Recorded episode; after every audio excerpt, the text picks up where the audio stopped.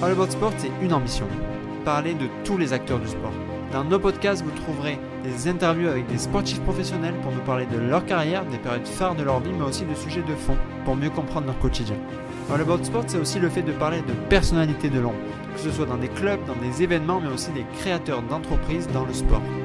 Maintenant, à vous de jouer, n'hésitez pas aussi à nous suivre sur les réseaux sociaux, notamment Twitter ou Instagram, où on se fera un plaisir d'échanger avec vous. Pour ceux qui sont fans de contenu vidéo, sachez que chacun de nos podcasts sont aussi disponibles sur la plateforme YouTube.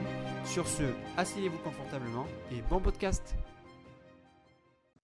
Bon, bonjour Romuald Nguyen. Déjà, merci beaucoup d'avoir accepté cet échange pour parler de votre activité et parler de votre métier.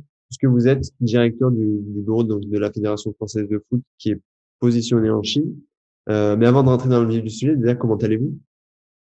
Très bien. Écoute, euh, merci Hugo. Je- J'espère que vous allez bien aussi. Euh, je suis rentré en Chine il y a, quelques mois et euh, après quelques jours de quarantaine, quelques semaines de quarantaine et, euh, quelques examens, on, vit maintenant en Chine avec beaucoup de prudence, mais quelque chose qui se rapproche de la normalité.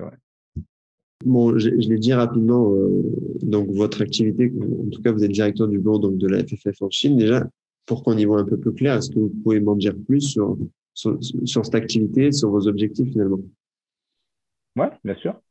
Alors, c'est un bureau qui a été lancé en février 2017 euh, en commun avec la Ligue professionnelle de football. Donc, euh, c'est un bureau qui vise à promouvoir le foot français international. C'est le premier bureau de la Fédération française de football à l'étranger. Et à ma connaissance, je crois que c'est le seul bureau d'une fédération nationale à l'étranger. C'est-à-dire des clubs, des ligues professionnelles, naturellement la FIFA, euh, à des bureaux à l'international, mais en tant que fédération, c'était la première fois que la Fédération française de football ouvrait un bureau pour différentes raisons. Euh, la première, c'est que euh, la Chine a, a, fait du football une priorité nationale avec trois grands rêves de son président, organiser la Coupe du Monde, y participer et la gagner avant 2050. Et euh, pour mettre en œuvre ce projet, il y a énormément de, moyens, d'ambition et d'énergie euh, qui se sont euh, mis en œuvre et qui ont été investis en Chine. On recevait énormément d'appels entrants de la fédération, ce qui fait qu'on est venu voir progressivement et au fur et à mesure de nos voyages, on s'est aperçu qu'il y avait une opportunité et une occasion d'essayer de comprendre ce, territoire un peu plus en détail. Et pour ça, ouvrir un, bureau de représentation permanente, éviter déjà de supprimer la distance euh, de 8000 km, le, décalage horaire, et surtout au quotidien, de bien savoir euh, comment vivaient euh, les Chinois, comment ils vivaient le football. Et juste pour essayer de se projeter finalement sur le bureau, euh, pour remplir cet objectif-là que vous m'avez dit, en fait, est-ce que vous pouvez me décrire un peu autour de vous, finalement, quels sont les différents métiers, avec qui on s'entoure finalement pour remplir cet objectif d'essayer de promouvoir le, football chinois, le football français en Chine? Ouais, en fait, il y, a un double objectif. Le, le premier objectif, c'est développer l'influence du football français en Chine. Et le deuxième objectif, c'est accélérer euh, le développement commercial de la fédération. Donc, pour développer l'influence, c'est euh, une activité de lobbying. On sait que la Chine va avoir et a déjà une influence importante sur la scène internationale. Donc, on, se rapproche d'eux pour bien comprendre leur position et également partager les nôtres. Ainsi, lorsqu'il y aura des, besoins, on, on, se coordonnera et on échangera davantage sur la position d'un candidat, d'un événement, d'une règle, d'une norme ou autre. Après, il y a un deuxième aspect d'influence, c'est faire valoir pas seulement le football français, mais euh, toute la filière du sport français à, à l'international et en Chine. C'est-à-dire que je préside le club de le club Sport Chine, c'est-à-dire toutes les sociétés euh, françaises travaillant dans le sport basées en Chine, on se fédère pour mieux comprendre le marché et, et, euh, trouver des opportunités communes. Donc ça c'est le premier volet, développer l'influence du football français euh, en Chine, faire en sorte qu'il y ait de plus en plus de fans chinois qui aiment le foot français. Et deuxièmement, l'accélération du développement commercial avec tout ce qui peut être des activités de sponsoring, de droits médias, de merchandising euh, et, de vente de formation. On, on s'appuie euh, forcément sur des partenaires locaux, mais essentiellement sur euh, mes collègues en interne à la fédération dont, c'est le métier, qui le faisait déjà en France et à l'international. mais disons qu'en Chine, on, essaie d'accélérer un peu plus les choses. Et, justement, vous parlez de, programmes de formation, de programmes, peut-être qu'on peut appeler ça éducatif aussi. Est-ce que vous pouvez m'en dire plus sur ce niveau-là? C'est-à-dire que la France accompagne directement en Chine avec des, gens spécialisés et compétents en France et des gens sont envoyés entre guillemets en Chine pour accompagner les, Chinois dans ce développement-là? En fait, ça va, ça va dans les deux sens. Euh, dans la déclinaison du plan que j'ai expliqué tout à l'heure chinois avec ces trois grands rêves, il y a eu un besoin assez important de former euh, des joueurs, des entraîneurs, un, staff, des médecins. Donc il y a, un besoin de former euh, massif. Et pour ce faire, la Chine a des grandes ambitions, elle veut le faire très vite. Donc elle a deux méthodes, soit elle copie, soit elle forme. Et c'est un pays qui a la puissance de pouvoir faire les deux. Donc il se rapproche de plusieurs fédérations, de nombreuses fédérations. Et, du coup, effectivement, euh, on a des sollicitations de la fédération, de certains ministères, de certaines provinces pour former des entraîneurs, soit en Chine, soit en France. Euh, et ça va sur tous les corps de métier que j'ai pu décliner dans, l'industrie du sport, euh, du, football chinois. nous, nous aujourd'hui, en tant que Français, je vais dire en tant qu'Européen, mais on va dire plus précisément en tant que Français, on a la, caricature un peu de, la Chine, qui est comme plusieurs pays asiatiques, où ils sont hyper forts en arts martiaux, ils sont forts en tennis de table, etc. Il y a tous ces clichés qui existent. Moi, j'aimerais savoir, vous, avec votre regard à vous, finalement, quelle est la place du football? Est-ce que c'est juste seulement une minorité de, Chinois s'y intéressent. Est-ce que ça se développe énormément? Est-ce qu'aujourd'hui, il y a un club à tous les coins de rue? Quel est le contexte? Ça se développe très, très vite. C'est vrai que d'une perspective euh, européenne, on a souvent tendance à, lire ce à lire ce que les médias euh, nous proposent. Et on parle un peu à l'image de ce qu'on fait en France, on parle beaucoup du football professionnel chinois avec euh, des acquisitions, des grands noms qui arrivent sur le championnat chinois, des montants importants. On parle peu des régulations qui ont été, qui ont été mises en œuvre pour avoir un championnat un peu plus durable et on parle quasiment pas on va dire, de, la forêt qui pousse euh, doucement sur le football amateur chinois, sur la construction de, de, terrain, sur les activités de formation qui sont faites sur tout le territoire. Et, quand on connaît un peu la taille de la Chine, c'est un, effort, euh, énorme, euh, à la fois en termes humains et, financiers, pour former rapidement beaucoup de personnes d'un sport qui, paradoxalement, la FIFA a reconnu que la forme moderne du football était peut-être anglaise, mais la forme initiale était originelle, était, chinoise. Mais, paradoxalement, c'est pas un sport qui était très pratiqué euh, en, Chine, mais du fait que maintenant ça fait partie des disciplines obligatoires à l'école, elle sera pratiquée par de plus en plus de monde très vite. D'accord. Euh, et, vous, justement, de votre regard, même si je pense que c'est difficile d'essayer de, de se projeter précisément, mais vous me parlez de développement rapide. Est-ce que, d'après vous, hein, ça veut dire que peut-être que dans 5, 10, 15 ans déjà, on peut espérer voir la Chine faire des résultats et être vue, entre guillemets, à l'échelle d'une compétition euh, nationale, mondiale? Oui, alors déjà, dans le, sport pratiqué, le football pratiqué par les femmes, elles sont euh, là, elles se sont la semaine dernière qualifiées pour, euh, les Jeux Olympiques. Elles font partie des nations fortes du football mondial. Euh, maintenant, au niveau masculin, c'est vrai que les, résultats sont euh, sont pas encore au, rendez-vous et sont encore en cours de qualification pour la pour la Coupe du Monde. Mais souvent, j'essaie de poser la question différemment. Je me dis quels sont les gros challenges que la Chine s'est fixés et qu'elle n'a pas su relever? Et, souvent, on me répond qu'il n'y en a pas beaucoup. Euh, donc, euh, j'ai la conviction qu'ils vont y arriver, euh, qu'ils vont y arriver vite, qu'ils vont y arriver vite. Maintenant, c'est ce c'est ce qu'on leur dit souvent pour, pour rigoler. En dehors du terrain, on veut collaborer avec vous. sur le terrain, on fera en sorte que, ça n'arrivera pas, mais c'est plus sur, le ton de l'humour parce qu'on a peu d'influence de, sur cet aspect-là avec mes, partenaires avec qui je travaille en Chine. C'est plus le terrain qui va parler. Maintenant, oui, j'ai la conviction que la Chine va faire partie des, des, des grandes nations d'Asie euh, sûres et, du monde un jour. Euh, juste une question quelque part foot, mais euh, bon, c'est un petit peu l'exception de cette interview, mais peut-être pour avoir votre regard, ça peut être quand même intéressant. Euh, vous voyez, quand on parle de football, souvent, on, peut, on peut quand même remarquer qu'il y a un petit peu des, clichés par localisation, c'est-à-dire que l'Amérique du Sud, on est sur un football, on dit ils sont durs sur l'homme parce qu'il y a un côté euh, dur, etc. Le football brésilien, on dit bon, ils sont techniques, c'est élégant, etc. Il y a plein de pays comme ça avec des clichés. Vous, par rapport à la culture chinoise que vous connaissez bien, pour vous, le, le footballeur chinois, on pourrait le définir comment? Écoutez, je suis pas technicien du football. Donc, je ne vais pas me prononcer sur, la technique du football. Maintenant, euh, j'entends souvent des entraîneurs, euh, que ce soit étrangers ou des entraîneurs chinois qui, qui, ont, un peu évolué à l'étranger.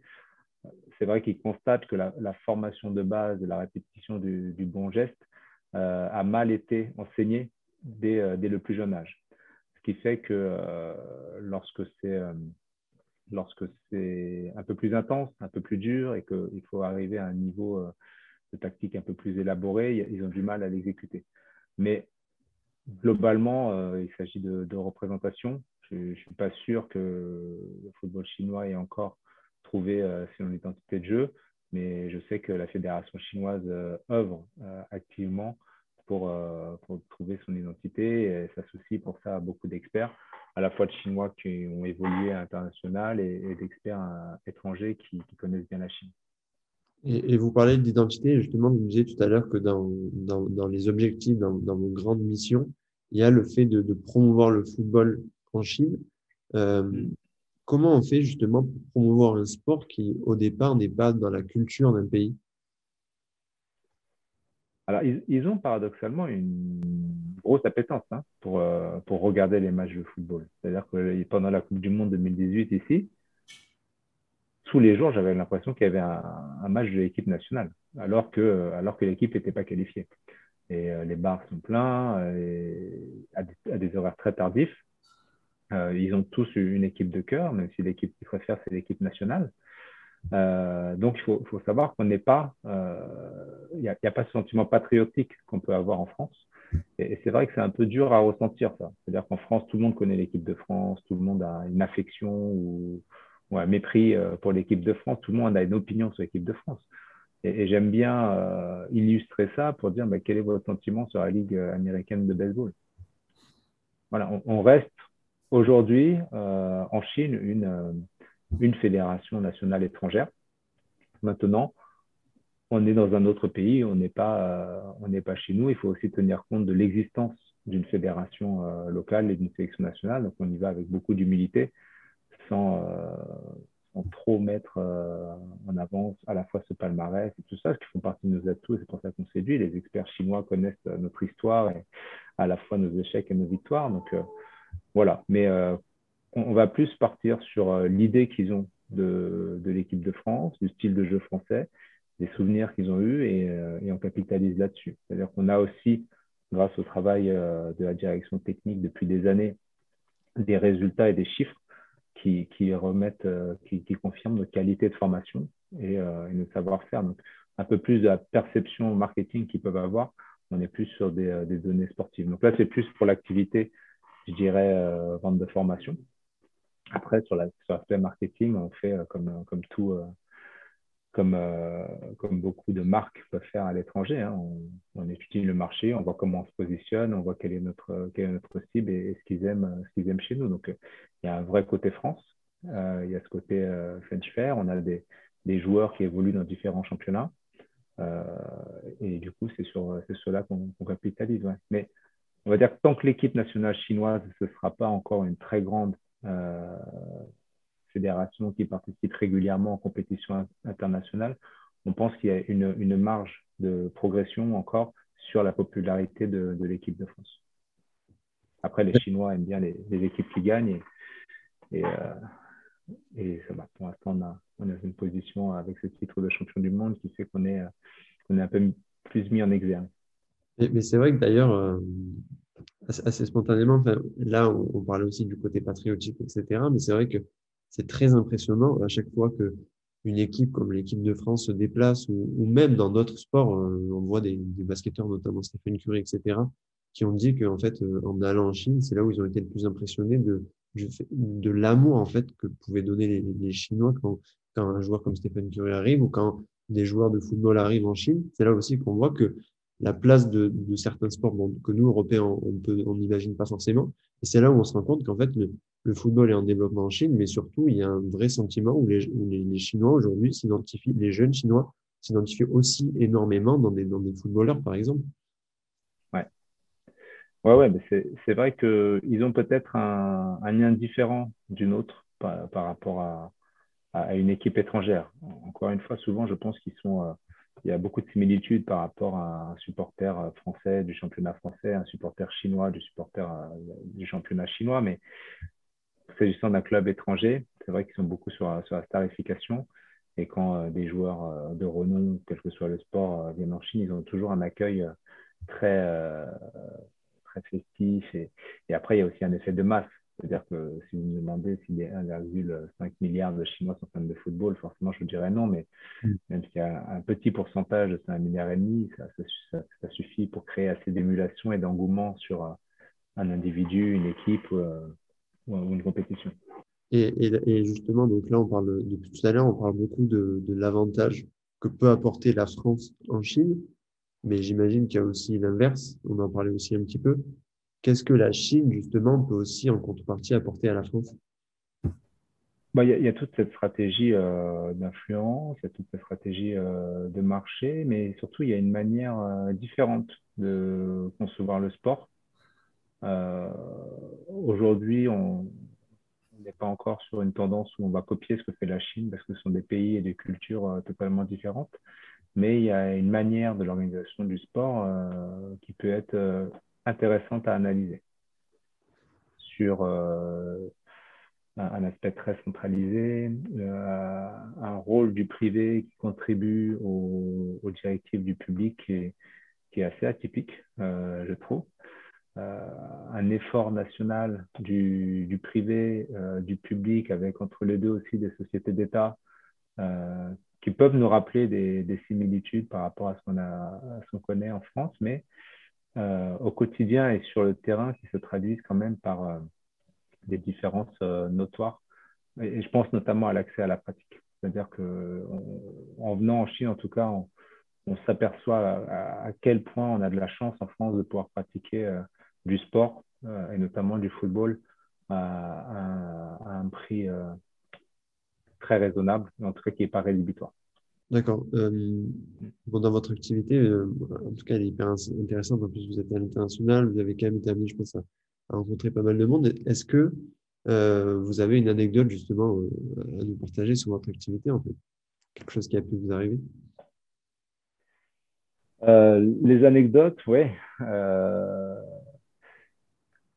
Disons que j'apprécie énormément à la fois quand j'ai des partenaires chinois qui viennent en France pour voir ce qu'on fait, et j'apprécie autant lorsque j'ai des euh, collègues français qui viennent en Chine pour voir comment ça se passe au quotidien. J'ai des, collègues de toutes euh, les directions que j'ai évoquées tout à l'heure, de la Ligue du foot amateur, de Clairefontaine, de la direction technique, euh, du sponsoring, de droit télé, de plein, de plein de services, forcément des relations internationales aussi. Et à chaque fois, il y a des anecdotes particulières, mais je dirais que ça s'est passé euh, fin novembre 2019. Euh, j'avais reçu le président de la fédération qui était euh, venu voir un peu comment ça se passait. forcément, ces moments, ça nous permet d'échanger et d'avoir l'analyse de quelqu'un qui a autant de recul sur le football en France et dans le monde de manière privilégiée. C'est toujours un, bon souvenir. Et quelques jours après, le ministère des Sports nous avait demandé d'organiser un événement un peu au nom du, du sport français avec plusieurs sociétés euh, qui travaille dans le sport en Chine, société française, bien sûr. Euh, et le même jour, euh, j'avais reçu une lettre, une lettre à la fois du président de la fédération et de la ministre des Sports qui, qui saluait le, travail qui a été fait. Et ça arrivait surtout à un moment, on va dire, de bilan. ça faisait deux, ans et demi, trois ans qu'on travaillait là-dessus. ça confirmait des tendances. Donc, ils sont exigeants, donc ils n'ont pas hésité à rappeler les axes d'amélioration. Mais voilà, c'est le petit souvenir euh, que j'ai eu. Le deuxième, il, est plus par rapport, je dirais, à des, à des, euh, au public chinois. Euh, c'était le soir de, ce match contre l'Argentine pendant la Coupe du Monde, où on avait une sorte de casa bleue, un endroit où les supporters pouvaient se réunir dans différentes villes. On était à Pékin. Et, Et là, le propriétaire de l'établissement me dit, tu vois, le, Chinois, là, avec son maillot de Messi, il, arrivait à 14 heures. Je crois que le match était à 18h ou 22h, je me souviens plus. je lui dis, je vais le voir, je dis, mais pourquoi tu, tu viens si tôt? Il dit, parce que je sais qu'ici, il n'y a que des Français et, euh, et je, veux, euh, je veux être au premier rang euh, lorsqu'on va vous battre. Et bon, le match était ce qu'il a été. Au fur et à mesure du match, je le voyais se transformer en supporter de l'équipe de France. Et, du coup, après, il est revenu à cette Casa Bleue tout, pendant tous les matchs jusqu'à la finale. Et, de temps en temps, je le revois avec un maillot de, l'équipe de France sur les barres. Donc, ça, montre aussi comment le, supporter chinois est, fan des vainqueurs, versatile.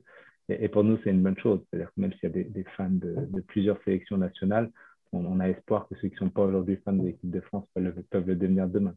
Donc voilà, entre, ces deux anecdotes, une qui est un peu plus euh, professionnelle, euh, personnelle et, sur une, réalisation du travail accompli par, le bureau, et, l'autre qui est vraiment, euh, je pense, une illustration et qui peut aussi répondre à ta question de tout à l'heure sur comment la, Fédération française peut, avoir un peu plus de fans. Et je pense que la meilleure réponse, c'est que je continue à gagner des matchs. C'est clair. En tout cas, merci mm. beaucoup d'avoir pris le temps, d'avoir accepté cet échange pour un petit peu partager votre, votre parcours. Et puis, j'aimerais terminer quand même, même si euh, vous n'êtes pas technicien, mais je pense qu'on peut tous tous le faire. Je vais finir avec une note un peu sportive, mais euh, Romuald Nguyen, il, voit qui gagner le, prochain Euro 2020 Voilà, la France. ben, merci beaucoup, on va finir là-dessus. avec plaisir, avec plaisir, merci beaucoup. Ce podcast est terminé, n'hésitez pas à nous donner vos retours et puis nous on se retrouve bientôt pour un prochain podcast. Ciao ciao